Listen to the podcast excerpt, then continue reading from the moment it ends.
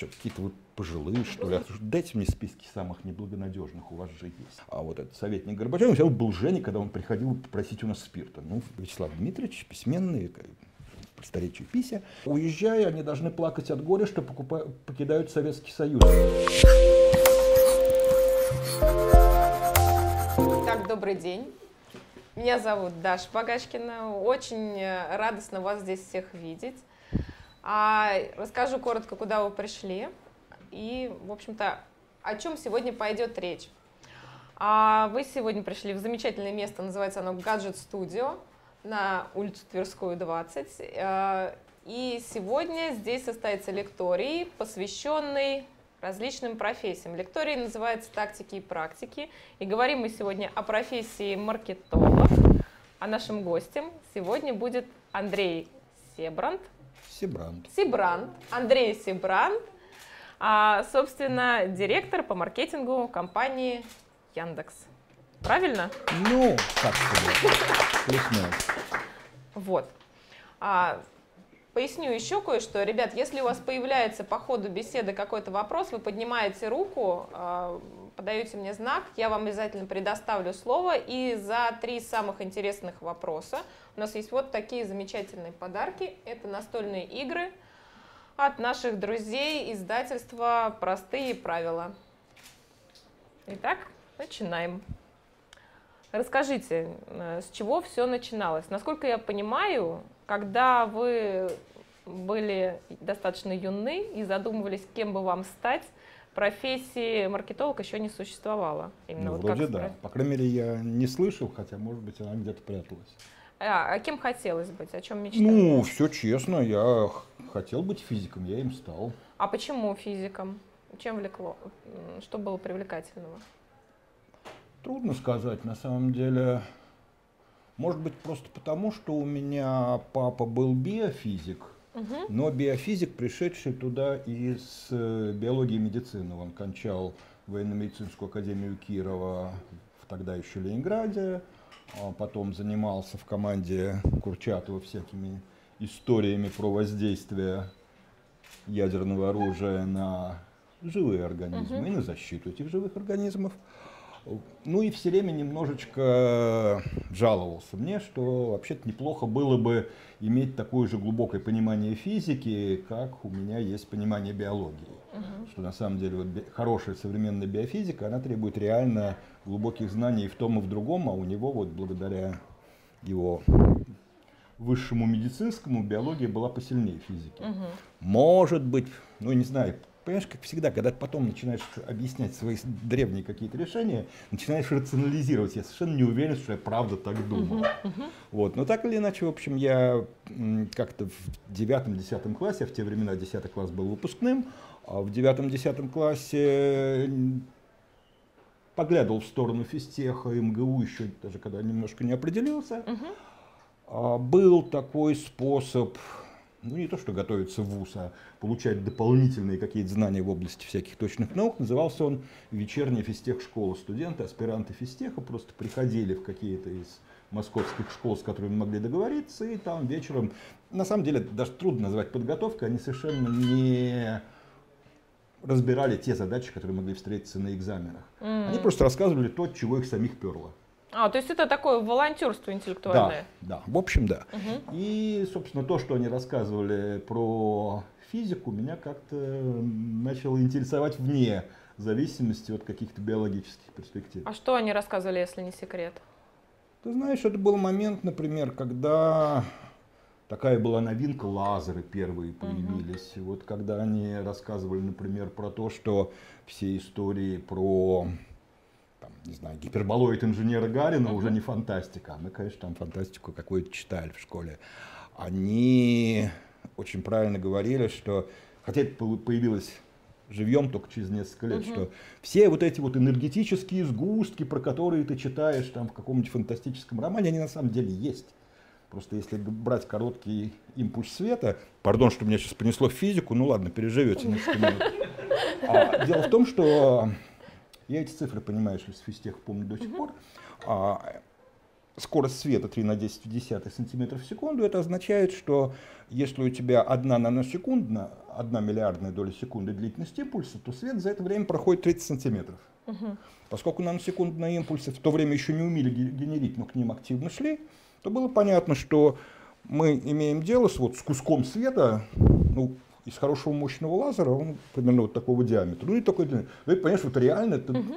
мысль о том, что, черт, свет может быть куском, вот таким причем вполне вот домашних размеров. При этом в нем может быть энергия достаточная для того, чтобы там инициировать термоядерную реакцию. Ну, то есть там много всякого было угу. такого, что касалось, в общем, казалось, ну, не знаю, Волшебством Ну, не то, что волшебством, а кусочками из той научной фантастики, которую я в последние классы, угу. последних классах школы любил, любил читать. Для разной работы нужны разные сотрудники. иногда нет времени на какие-то долгие поиски, сбор рекомендаций. Профи.ру помогает решить все эти проблемы.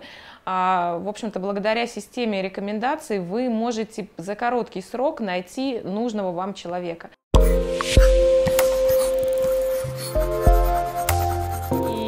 Приняли уже тогда твердое решение, что ну надо... Да слушай, ну вот все эти разговоры о том, что я принял твердое решение, да черт его знает.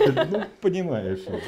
Вот никогда в жизни я не занимался. Еще раз, потом рационализирую, можно 10 раз объяснять, что да, я там что-то сопоставил, ничего не сопоставил. Слушай, у школьников в выпускных классах куча всяких дел, помимо того, чтобы там ну, девочки, кстати, да. пьянки, там поездки на дачу с друзьями. Ну, слушай, нормальный человек, если вот человека не пытается изобразить из себя это глубоко интеллектуальное существо, он живет нормальной жизнью, потом себе, блин, документы пора подавать. Ну и да, и бежит уже куда-то подавать. Да, и в те времена было очень хорошо, потому что угу. э, физтех имел то преимущество, угу. что в него можно было подать документы на месяц раньше. Угу. Если ты оттуда вылетаешь, то ты мог, вообще говоря, спокойно попробовать еще второй раз.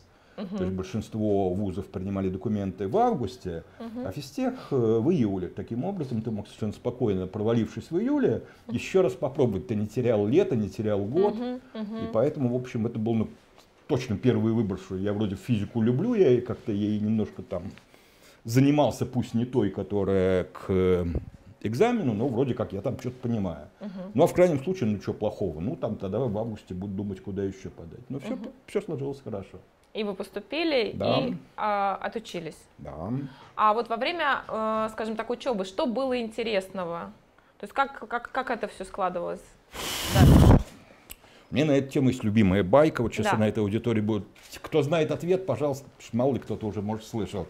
Пожалуйста, не сбивайте остальных. Значит, моя первая специальность, которая у меня записана в трудовой книжке, потому что я как раз угу. во время студенческих каникул работал, называется коллектор. сильно. Э, как вы думаете, чем я занимался? Наверное, что-то копали, чистили. Близко. Ну, коллектор это, это вот к трубам больше. Правильно? Те ну, коллекторы? Ну, нет. Водосточные коллекторы? Нет. Нет? Но копали. Но копали. Ну, почти. Почти, почти. Да, так, главное, еще идеи есть? Нет. А, так, копали, копали коллектор. Ну что это? Слушайте, это, черт, вот извини, это... прошло ты, между прочим, ну не так уж ну, много Ну неужели лет. что-то с канализацией связано? Нет. Что же это такое-то? Что можно копать Ладно, все, по проехали, расскажу тогда, потому что просто это очень модный нынче ответ. Я почему эту историю могли слышать? Потому что я ее рассказываю на всяких э, сборищах, где меня просят что-нибудь рассказать про выгорание, потому что ну, ко мне приходится в циничном случае, тебе сколько, 64? Да, 64. Слушай, а почему ты еще жив? Вот. И востребован. Ну, это там вопрос второй, это субъективная оценка, но главное, как-то это вроде не скулю, не возмущаюсь по поводу увеличения пенсионного возраста. Проблема, да? может. Нет, некоторых это волнует, я до сих пор не понимаю, почему. А, дело в том, что действительно на физтехе, в общем, учиться в, и в те времена, да и сейчас было довольно жестко. Угу. Сейчас вроде говорят немножко меньше, поскольку все-таки появилась различная там э, психотерапия угу. и так далее. А, нет, Медитация не, сме, не смешно. Вот человек в состоянии, когда он выбирает э, пойти... Раньше выбора не было. Он шел в березовую рощу, которая через дорогу, и вешался. Сейчас у него есть выбор пойти к психотерапевту, и, может быть, он не повесится после этого. А в то время Березовая роща была культовым местом, там, так сказать, нормально первокуров водили, показывали, кто конкретно на каком дереве повесился, в каком году. Поэтому в этом смысле психотерапевты хорошо, что появились. Тогда просто реально некуда было пойти. Так вот, понимая, что, в общем, Березовая роща не исключенный вариант, а к концу первого года, я надо же понимать, что я, значит, московский ребенок, там жил в Москве, когда, когда я приехал, ну, поступил на физтех, я не понял, почему мне сразу сказали, что да, кстати, москвич ты не москвич, общагу мы в Долгопрудном даем всем. Угу. Ну, через неделю, ну, не через неделю, вру, конечно, через месяц. я... Сейчас, как мне кажется, обратная реакция. Москвич ты не москвич, но общагу не даем. Ну, я, кстати, не уверен. Я думаю, что да? дают. Я как вот э, понаехавшая, я, честно ну, говоря, вот не знаю. Э, ну, я на физтехе несколько раз бывал, у них корпусов общежитий, по стало еще больше. И это правильно. Вот. И как-то я так через месяц все-таки переселился в эту общагу, потому что понял, что правда, ну иначе либо, вы, либо вылечу, либо еще что-то. Угу. Вот эти часы, которые уходили на дорогу, это уже нереально. Ну и плюс к этому в общаге там все-таки можно у кого-то что-то спросить, то есть это ну, более эффективное место для учебы. Угу. Вот. Но к концу первого курса, в общем, модный термин выгорания, тогда мне неизвестный, но вот в виде какого-то ощущения уже присутствовал, что я немножко устал, и, в общем, как-то нехило было бы э, резко восстановиться. Угу. А как им в таком юном возрасте вообще от чего это выгорание происходит? Ну, просто потому что действительно это вот там 20 часов в день занятий. А, угу. Такая усталость да. была. Ну, это, она не усталость, она какой-то немножко... Ты, мне, может быть, везло, что я это как-то там, не знаю, не мог вербализировать, но мог почувствовать, что становишься вязким, становишься медленным, очевидные вещи доходят до тебя не мгновенно, а через пять минут. Это uh-huh. неприятное внутреннее состояние. Его нельзя назвать усталостью, но вот да, повышенная вязкость и замедленность, она uh-huh. чувствовалась. Вот. Но поскольку нас к этому времени уже, в общем, немножко научили решать нестандартные задачи, в каком-то смысле, физтех это же дрессировка решения нестандартных задач. Вот за, за что я тогда любил физтех, это был единственный вуз в стране, где на любой экзамен ты мог приносить любые учебники. Потому что предполагалось, что экзамен это проверка того, что ты понял, а не что ты выучил. Поэтому меня до сих пор шокирует мысль, что на экзамен нельзя приносить э, смартфон, компьютер mm-hmm. и так далее. Черт, в реальной жизни ты работаешь со всем этим справочным материалом. Что у тебя проверяют на экзамене, если тебя лишают основного инструмента, с которым тебе работать в реальной жизни? Ну, на самом деле, критерий выбора вуза. Mm-hmm. Вот, и до меня дошло в какой-то момент, что, вообще-то говоря, есть люди, которые, ну, студенты, вот, еще, поскольку знакомые же в разных вузах uh-huh. учились, есть студенты, которые на самом деле за деньги летом уезжают в... За деньги в смысле, что им платят, а не они платят. А уезжают в какие-то совершенно дикие края, которые отличаются от Москвы. Это студенты, которые во всяких там геологических, географических институтах есть летние партии. Угу. Тогда я пошел изучать этот вопрос уже сильно плотнее. Угу. Довольно быстро выяснилось, что в геологических партиях существует должность коллектор. Коллектор – это двуногое вьючное животное. Поскольку геологи, у них девиз геологии умом и молотком, вот геолог профессиональный, он идет, работает головой, когда он видит, что вот этот образец заслуживает дальнейшего изучения в лаборатории, он его молотком отбивает. Но чтобы голова продолжала дальше эффективно функционировать, он не кладет его себе в рюкзак, потому что это тяжело а кладет его в рюкзак идущему рядом коллектору. К концу маршрута, ну, дневного маршрута, от 45 до 60 килограмм а, камней у тебя, с которыми ты возвращаешься в базовый лагерь. Угу. Вот. Это действительно хорошая разгрузка после вуза. Mm, то есть вы сменили физический, я, умственный труд физический? Я так проводил все каникулы физтеха. Угу. На самом деле с тех пор очень полюбил дальние края, очень полюбил горы, а заодно довольно бодро себя чувствовал все время. Потому что вот правда я просто первый, ну, после первого такого а, опыта коллекторской работы, когда я пришел 1 сентября на второй курс, ну, насколько я свеженький. Ну, то есть не то, чтобы я был совсем свеженьким физически, uh-huh. я был немножко умотан как раз физически, но насколько ясно работала голова, насколько это все было прекрасно. Поэтому дальше не было вопросов, как проводить последующие каникулы. А сейчас смешно, потому что я побывал в тех краях, где, в общем, ну, даже сейчас я бы на чек, который бы мне встал туда долететь, потому что сейчас бы пришлось там специальные тревел-агентства, вертолеты угу. и прочее, прочее. Это были места, куда добраться было. Ну, то есть сейчас это, наверное, очень модно, но но Тогда мне за это еще то, и доплачивали. Да, это все-таки вы ехали выполнять какую-то работу. Ну, ты знаешь, ну, и там, тусовка, ты и же понимаешь, все. это да, как раз такая работа, что ты все равно идешь с интересными людьми, ты с ними о чем-то разговариваешь. Я довольно много узнал, на самом деле, просто вот из, из практической геологии. Там, это польза стройотрядов, э, ну, вот, которые были тоже. В стройотряд не один раз пришлось немножко угу. заехать. У нас был один угу. обязательный стройотряд. Не-не-не, вот э, работа в тайге или там в Заполярье, а у меня одно из, один из полевых сезонов был такой, что за весь сезон я не видел зашедшего за горизонт солнца, потому что это было глубокое Заполярье. Угу. Не, это совсем не то, что стройотряд, поверь. Mm.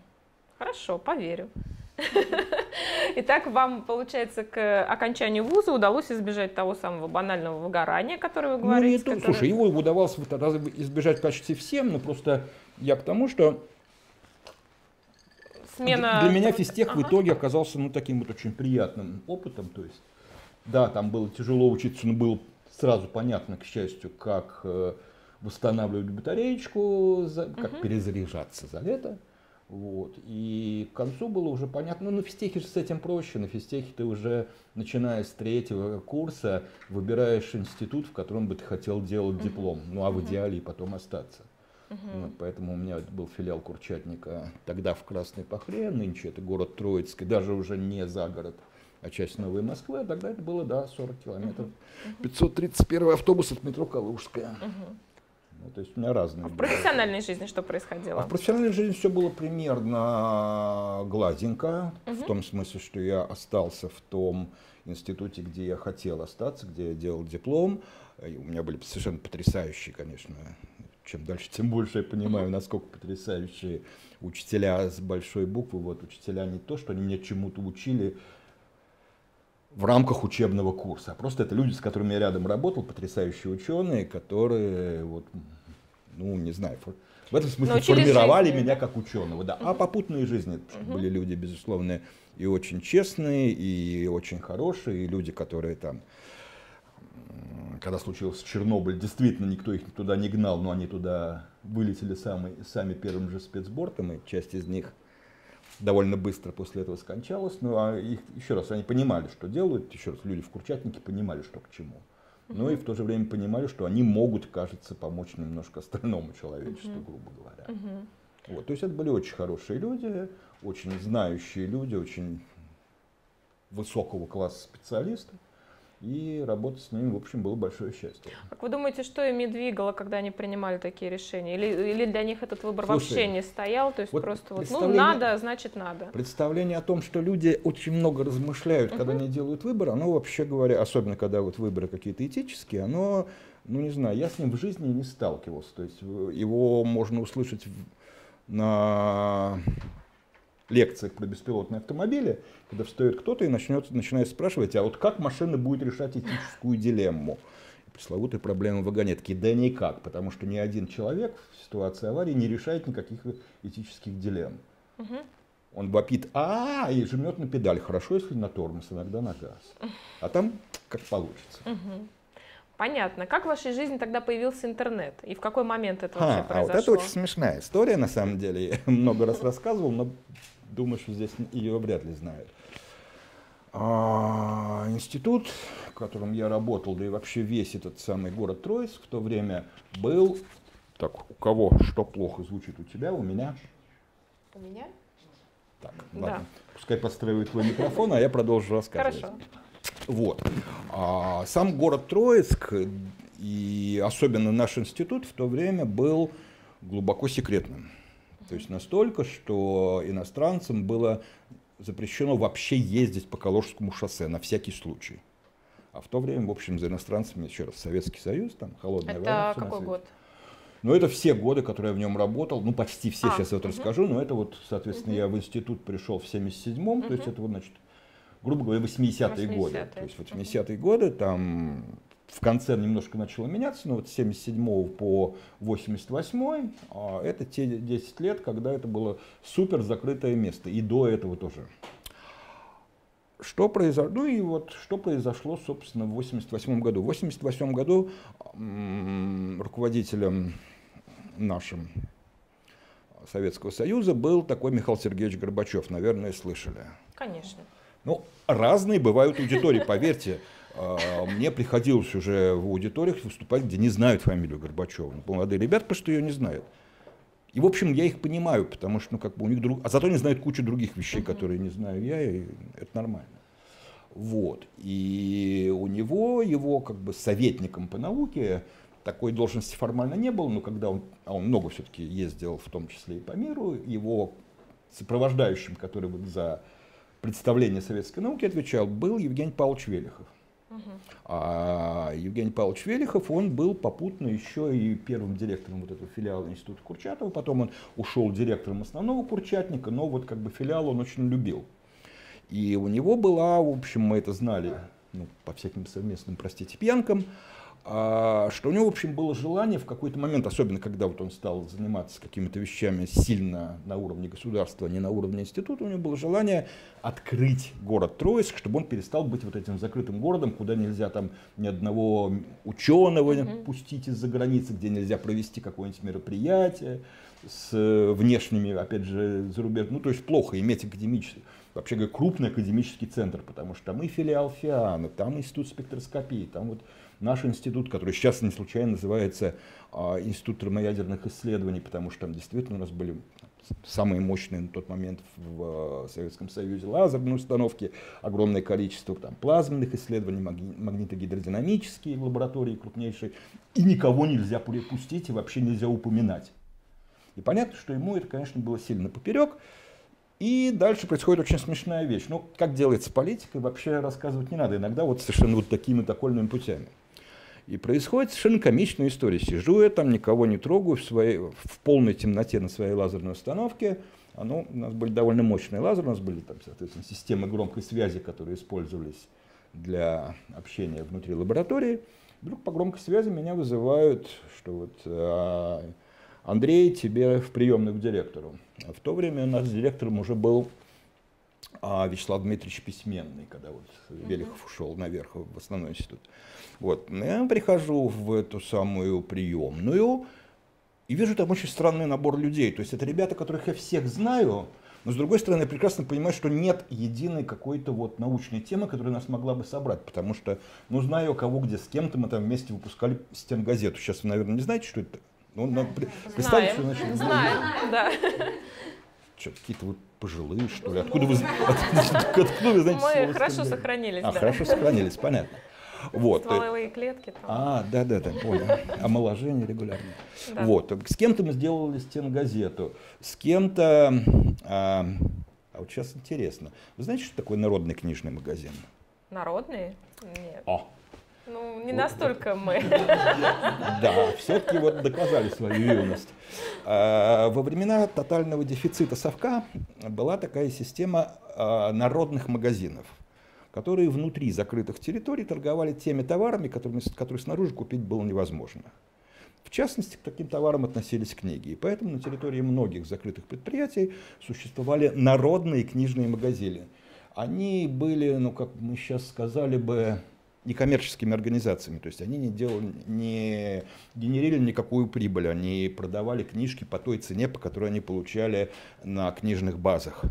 А работали там в современной терминологии волонтеры, то есть сотрудники этой организации, которые были готовы там в какие-то дни в обеденный перерыв развернуть лотки, ну, например, как мы разворачивали в холле столовой, чтобы человек вот во время обеденного перерыва мог еще и книжки себе прикупить, те, которые он снаружи в книжном магазине не купит. Еще раз, совок это дефицит, поэтому ни одну нормальную книжку в книжном магазине купить было нельзя. И, соответственно, вот, э, а у меня мама работала в системе книжной торговли, и когда наш портком и правком, которые в первую очередь были потребителями дефицита, Э, это дело осознали, они быстренько меня вызвали, сказали, Андрей, а не стать ли тебе директором книжного магазина? Ну ведь накладные тебе, наверное, будут подписывать с чуть более лучшим составом книг, чем вообще. И это было правда. Вот, и поэтому, соответственно, кого-то из этих людей я знал, как вот завсегдатаев нашего э, этого народного книжного магазинчика. Надо отдать должное. У нас, помимо того, что мы разворачивали лотки в столовой, нам выделили такой типа сарайчика, который на территории стоял не очень понятно, для чего его использовать, заброшенный, опять же, совершенно там добровольно, ну, правда, да, понятно, там институт выделил краску, еще чего-то. В общем, мы с него сделали нормальный уютный магазинчик. Угу. Классно. книжный. Вот некоторых из этих людей я знал как бы вот как регулярных посетителей этого магазина. Очень странная толпа. А как потом, когда уже постфактум я разговаривал на тему с директором и спрашивал, как, как изначально была выбрана команда. Он говорит, очень просто. Я же тоже привык задачи решать нетривиальные. Перед вами задача стояла, которую никто вот как бы раньше не ставил. Сейчас расскажу какая. А, поэтому я просто пошел в наш первый отдел и сказал, что дайте мне списки самых неблагонадежных, у вас же есть. А, вот. И вот из топа неблагонадежных, значит, вот этот топ неблагонадежных сидел в приемную письменного. Э, после чего мы услышали интересную да новость. Не такие уж неблагонадежные, получается. В смысле? Ну, раз уж вас туда позвали-то в эти списки, раз вы туда попали. Ну, слушай, внутри каждой Органи... все равно, все равно да, есть свои списки да. неблагонадежных. Не настолько, чтобы как бы лишать допуска, но настолько, чтобы в случае чего вот ну, да. отдать список директору, когда нужно. Вот. И, и, что, и что рассказывает директор?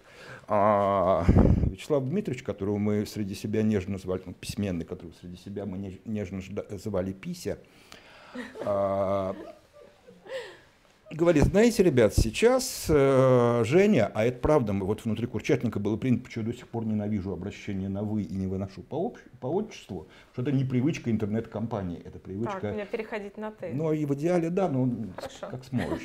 Вот, э, в Курчатнике, еще со времен Курчатова, было принято, что неважно, ты академик или лаборант, но вы разговариваете на «ты». Угу. И поэтому я как-то привык в этой вот... Э, и да, вот Евгений Павлович Велихов, тот самый великий академик, в дальнейшем там, а вот этот советник Горбачев, он был Женя, когда он приходил попросить у нас спирта. Ну, понятно, что это вот как-то было нормально, что и э, Вячеслав Дмитриевич, письменный, просторечию Пися, э, сказал, рассказывает, говорит, понимаете, сейчас э, Женя у нас вместе с Михаилом Сергеевичем, вот Михаил Сергеевич, да, Михаил Сергеевичем, конечно, звали, с Михаилом Сергеевичем находится в Штатах. Ну, да, как-то радио, газеты. Интернета не было, поэтому источниками информации являлись и радио, и газеты. И что? Понимаете, там дальше происходит интересное. Евгений Павлович разыгрывает какую-то сложную комбинацию по поводу открытия города Троицка. Я, говорит, не очень понимаю его первый ход, но как бы мы должны выполнять, потому что сейчас это приказ, который до нас дошел из ЦК, потому что это приказал Горбачев. Они там встречались с какими-то школьниками в городе Окленд. Про город Окленд мы вообще, конечно, не слышали да, тогда. Это было плохо, потому что потом иногда фоновые знания очень полезны. И они приняли решение, что школьники должны прилететь по обмену в город Троицк.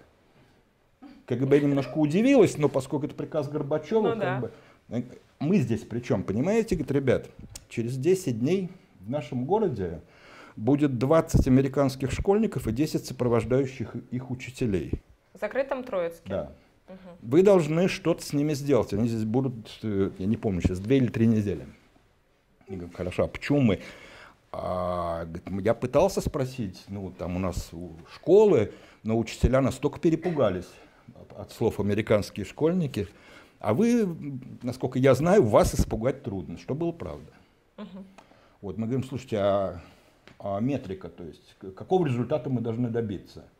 И мы слышим очень метрику. Это я, я все не зря так подробно рассказываю. На самом деле это была хорошая подготовка к маркетингу. Я сам это не понимал. А не только к знакомству с интернетом. Еще ага. раз, это 88 год, лето. Он говорит, а метрика очень простая. Уезжая, они должны плакать от горя, что покупают, покидают Советский Союз. И если они не будут плакать, у вас будут проблемы. Понятная задача, хорошая. А, отличная, особенно для экспериментальных физиков, да. которые никто из нас никогда не работал с какими-то школьниками. Правда, никто из нас не был ни вожатым, ни кем, мы были слишком фанаты всего этого дела. И говорим, ну и, говорит, что, и идите работать, у вас 10 дней, через 10 дней вы их встречаете в Шереметьево. Я говорю, а там у меня экспер... Нет, вот, ребят, тут что есть, то есть. Ваши начальники предупреждены, никаких вопросов к тому, что вы отсутствуете на рабочем месте, ни у кого не будет. Это ваша задача, поставлена перед вами, простите, партией и лично генеральным секретарем Михаилом Сергеевичем. Угу. А во-вторых, в вашем распоряжении, это тоже было очень критично, все ресурсы института, ну, разумные. Но если вы объясняете, почему вам надо что-то, а мне там потом надо требовалось снять 50 человек на несколько uh-huh. дней, чтобы они у меня на байдарках гребли, возили этих студентов. Uh-huh школьников. А, вот. Это да, это без звуков, говорит, ребят, тут я гарантирую, что дальше все идет за моей подписью. И дальше вопрос, а Средмаш, а мы относились к Средмашу, это полувоенная, конечно, организация, потому что это вот ядерная энергетика, ядерное оружие. Обсуждать приказ директора там было не принято, поэтому было понятно, что дальше мы можем просить много чего там, а ресурсов у Средмаша тоже хватало, там, свои автобусы, много чего, и дальше вопрос о том, а почему тут каким... Все, есть приказ как вот краснополосная накладная все время приезжаешь на какой-нибудь завод своей, ну, мне как экспериментатору, uh-huh, uh-huh. нужен тебе трансформатор. Говорит, ребят, вот тут... А зачем вас, вас зовут на заводы? Ну, мне надо было иногда, а, как человеку, ага, занимающемуся ага. тяжелыми экспериментами, что-то а, э, получить на заводе. Угу. Приезжаешь на завод, там тебе начинают говорить, плановое хозяйство, Советский Союз, что вот этот трансформатор уже пять лет ждет там какой-нибудь город, где там новые подстанции. Я говорю, ребята, у меня краснополосная накладная средмашья. Город подождет еще. Ну и вот оно, конечно, может и неприятно, но вот в условиях, когда тебе надо вести в современной терминологии большой неожиданный проект по приему и каким-то образом угу. развлечению а, американских, американских школьников, это все оказывается неплохо. Так вот, действительно, опять же, опущу, там можно про это дело было бы писать книгу, если бы неохота было писать книги. А, первые сутки, ну, да, естественно, я жил, поскольку в Москве, я позвонил э, домой, сказал, что в ближайший месяц я, кажется, не появлюсь, потому что сейчас мы 10 дней готовим, а потом значит, с этими школьниками носимся, то есть, прости, все. В ближайший месяц меня нет, хотя утром я об этом еще не знал. А, коротко, ближайшие 24 часа у нас был то, что сейчас называется мозговым штурмом. В результате этого мозгового... А, и как... были какие-то ну, другие модели. Мы быстренько выяснили, что есть какие-то компьютерные лагеря, которые уже делают какие-то математические институты в Переславле-Залесском. Есть какие-то там школьные еще мероприятия, которые что-то там Москва делала. А, что-то нам все это не понравилось. А дальше, к концу суток, как всегда, появилось очевидное решение. Любое, когда ты потом что-то придумал, задним числом всегда кажется, что что-то, что сразу так делать. Ну, оно же ну, очевидно. Да. Вот. Но это мы в науке тоже к этому привыкли. Вот. И к концу суток стало понятно, что от чего люди плачут. Ну, очевидная ситуация, люди плачут, когда они расстаются с, с родственниками. Ну, вот один из понятных да. сценариев. Особенно, если они расстаются навсегда с родственниками.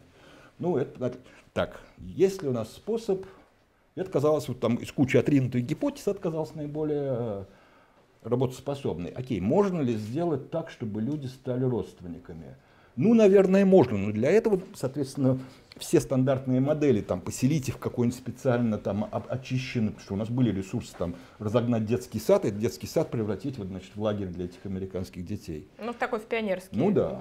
Угу. Тем более лето, там, в общем, угу, детей угу. особо и нет. Артек такой. Да, но как-то это не вариант с родственниками. И было а, в итоге через, вот там, по часов 30 всяких обсуждений принято реальное рабочее решение, что мы выбираем сейчас, мы все время помним, что, к счастью, у нас есть ресурсы, мы сейчас выбираем семьи из тех, которые мы знаем сами. Ну, поскольку угу. ребята там в основном жили, я ездил из Москвы, большинство было местных, которые вот проверенные, нормальные, и чтобы у них был ребенок того же примерно возраста, потому что вот списки детей у нас, конечно, там, это нам вручили, вот списки детей, в которых был указан возраст, которые летят из Штатов.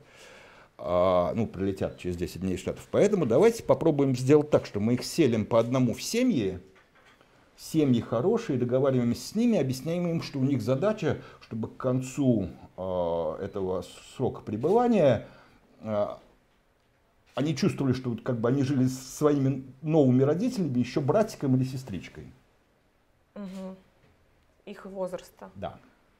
Вот. И поэтому всю остальную программу строим тоже как программу в современной терминологии. А, ну это вот как по обмену ездили Да. Это был такой первый опыт. У нас не еще не было. Понятно, что как всегда потом выясняется, что ты что-то изобретаешь. На самом деле, ну, оно сработало, это главное. Мгм.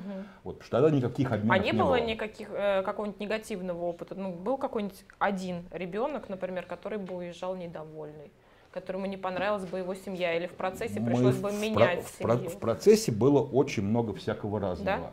Ну, можно долго рассказывать, много анекдотов, но, например, ой, про маркетинг, да, мы собрались Да, да, поговорить? да. Так, когда осточертеет то, что я рассказываю байки, вы как-то руки поднимаете, что ли? А то я про, про Троицк и программу, вот эту самую Access, которая называ- называлась, могу очень долго рассказывать. Прекратить? Давайте сейчас вот этот блок закончим и про... А, да. окей. Да. Окей, этот блок закончим. Он, он, как ни странно, действительно отвечает на два вопроса. И почему маркетинг в дальнейшем, и почему интернет. То есть он логически-то очень правильный. Вот. А, Нет, там было много разных приключений по дороге, потому что, еще раз, это, в общем, ну, хорошо, что большинство, из- все, надеюсь, из вас не жили в 88 году в Советском Союзе. Довольно мерзкое место было. А, И, например, ситуация, при которой у нас там через неделю вдруг мы видим, что действительно одна девочка все время как-то, ну не то что в депрессии, но она плачет, она в общем не... ну, за это время, слава богу, в нас поверили американские учителя, которые приехали, они поняли, что совершенно неожиданные какие-то физики, но они сумасшедшие, они сумасшедшие влюблены в детей, они как-то драйвят этот проект, и как они потом нам объяснили, делают то, что, в общем, по идее должны делать люди, специально обученные психологии. У нас это было на вот интуиции и здравом смысле. А, И тогда мы просим вот с, э, Стеллу Кеннеди, которая вот была одна из э, руководителей этой группы, поговорить с девчонкой, мы не понимаем, что происходит, мы знаем эту семью.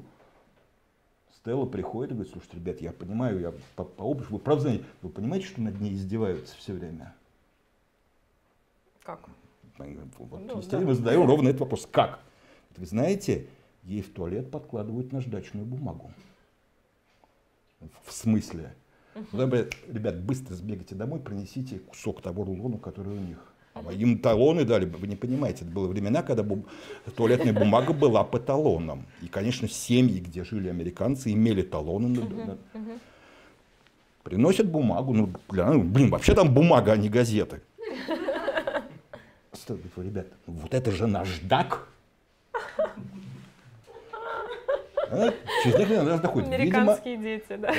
остальные как-то приняли, ну, эти девочки, там, не знаю, попа более нежная. И она вот уже неделю подтирается этим. Она считает, что над ней вот откровенно глумятся. Потому что дома такое подложить в туалет было бы просто вот издевкой над ее нежными органами. Ну да, там быстренько, понятно, вот салфетки, вот, в- в, может быть, что-то в аптеке, может быть, еще что-то, в общем, как-то решили эту проблему. Ну да, вот это вот уровень проблем, которые пришлось решать экспериментальному физику, они такие были по 10 штук каждый день. Да, серьезно. А я там отвечал за всю, поскольку я в то время довольно лучше большинства из них знал английский, потому что я был дико помешан на фантастике и учил английский, чтобы спокойно читать англоязычную фантастику в оригинале. У меня был немножко слова не э, только из техни- технических терминов, поскольку я отвечал во всей этой значит, мрахайке за переводы, то я там, например, умудрился, опять же, это же был Советский Союз, я словарем пользовался, когда незнакомые слова. Ну и когда там Вовка Долгов э, организовал поездку на КВН для учителей, я это перевел как Club for Gay and Smart. Я думал, что гей это правильный перевод э, слова веселый. Так в словаре Мюллера, черт подери, написано. А ребята, между чем, приехали из Калифорнии, это вот по ту сторону залива, Окленд, от Сан-Франциско. И для них слово гей имело совершенно другой смысл. Поэтому это отдельная история, когда готовлю к тому, что вечером будет поездка в and Smart. О, в Моск... гей-клабы в Москве, клево, поехали посмотрим. Да, но это большое здание, да, Стелла, и ты будешь получать приз. Почему я, говорит Стелла? Я говорю, ты лучше всех подходишь. Ну, у вас и гей-клубы, говорит Стелла, ну и так далее. А потом я их завожу а, в дворец молодежи на Фрунзенской, там проходил, говорит, это гей-клаб. И только когда началось представление, они начали дико ржать. А потом мне объяснять, что имелось в виду. Ну, ладно, в общем, И вот короче. это были предыстории, которые привели вас в маркетинг. Да, да, да. Во-первых, потому что человек, который всю жизнь занимался, извиняюсь, экспериментальной установкой, должен был быть в команде большого проекта. Команде, которая за 10 дней должна была подготовить проект в совершенно новой области, прием делегации так, чтобы дети плакали. Они рыдали совершенно искренне через 10 дней. Все было окей. А это такой проектный практикум по созданию, вот про, выращивания то ли менеджеров, то ли продукт менеджеров Такой crash-курс, который вот сейчас вряд ли кто придумает. А чем измеряли? Ну вот помимо финального результата. Все, нормально, хорошая метрика продукта. Mm. Продукт был успешен. Uh-huh. Они рыдали. Для нас успех был еще и в том, что, еще раз, мы тогда даже не мечтали куда-нибудь выехать в какую-нибудь Болгарию. Uh-huh. А письменный надо отдать ему должное. Ребята, приехавшие туда, были, ну вот вернувшиеся американцы, были настолько в восторге, что они, значит, там надулись и сказали, мы должны ответить, потому что будет очень странно, если окажется, что вот мы не сможем им показать, насколько Америка тоже крутая. И они прислали приглашение. А, естественно, Белихов говорит, да, дети должны поехать, это будет очень крутой сюжет. В этот момент портком и правком сказал, о, а мы знаем, кто с ними поедет. И надо отдать должное письменному Вельху. Сказать, нет, с ними поедут только те, кому они верят, кто с ними носился все эти 10 дней, а, все эти две недели, которые они были в России. Это был ты? Вся наша команда. Я учла. Рекомендации перешла на ты. Вот, да. Но просто не только я, но и вся наша команда. Вот, и, и таким образом совершенно неожиданно вот Новый год с 88 на 89 я встречал в Калифорнии, чего вообще мне там, в начале этого года присниться не могло. Но что было еще важнее? Эти ребята, когда они приехали, когда мы их привезли из Шереметьево летом 88 года, вся эта делегация, они достали из своих там, из своего багажа какие-то странные коробочки, которые я там ну, никогда в жизни не видел. Хотя, конечно, в, в то время у нас было одно из немногих мест, где персоналки уже стояли. Мы их просто использовали в рабочих целях. И у нас был маленький компьютерный клуб, тогда чуть ли не единственный, ну, там, один из первых там в России uh-huh. снаружи. Они достали какие-то маленькие коробочки. Это какой год? 88-й. 88 uh-huh. а, воткнули проводок в обычную телефонную розетку, второй проводок в компьютер, сказали, так, сейчас мы будем писать письма, там родители психуют. Что? А коробочка называлась модемом. Я впервые угу. так увидел интернет. Я впервые увидел, что люди могут вот сейчас написать письмо. И его получат. Его тут же получат. И тут же они получают ответ. И это переписка с американскими родителями вот этих детей. И это происходит с помощью какой-то коробочки, проводка, воткнутого в обычную розетку городского телефона. То есть я про это не слышал ничего, я вообще не знал, что так бывает. Угу. И у меня крыша поехала примерно так же, как в свое время, вот когда я впервые там серьезный большой лазер увидел. Что как? Как вот этот компьютер вдруг оказывается связан с компьютерами у них в школе? А что они сказали? А? Что они сказали на это? Они рассказали, что такое интернет. Угу. Это было первое знакомство. Да. А что было дальше? Дальше, понятно, мы у них с Вовкой Долговым выпросили, чтобы они модем не везли обратно. На что вы его выменили? Да ни на что, на, обнимашки. А, вот. Подарили. Потому что к этому моменту вот что хорошо. Так, а под, лирическое отступление. Было же все закрыто, да в не... Троицк ни, никто не ездил. Да, и вот. это был самый большой анекдот. Вот, да, и как? Ну как, еще раз. Раз был приказ Горбачева, ага а слушать приказа Горбачева в Советском Союзе было довольно сложно. Понятно. Вот. А главное, что за эти две недели я в современной терминологии прокачал менеджерские скиллы. Я говорю, ребят, телефончик. Ага. А дальше я познакомился с Андрюшей Колесниковым, который сейчас тоже очень известный деятель там, российского интернета. Тоже человек, который представляет там, интернет во всяких международных организациях. А, там, лидер тусовки провайдеров и так далее. Вот. И тогда я впервые позвонил по телефону, познакомился с Андрюшей Колесником, говорю, слушай, ну вот американцы-то уехали, а модем мы у них, в общем, выпросили.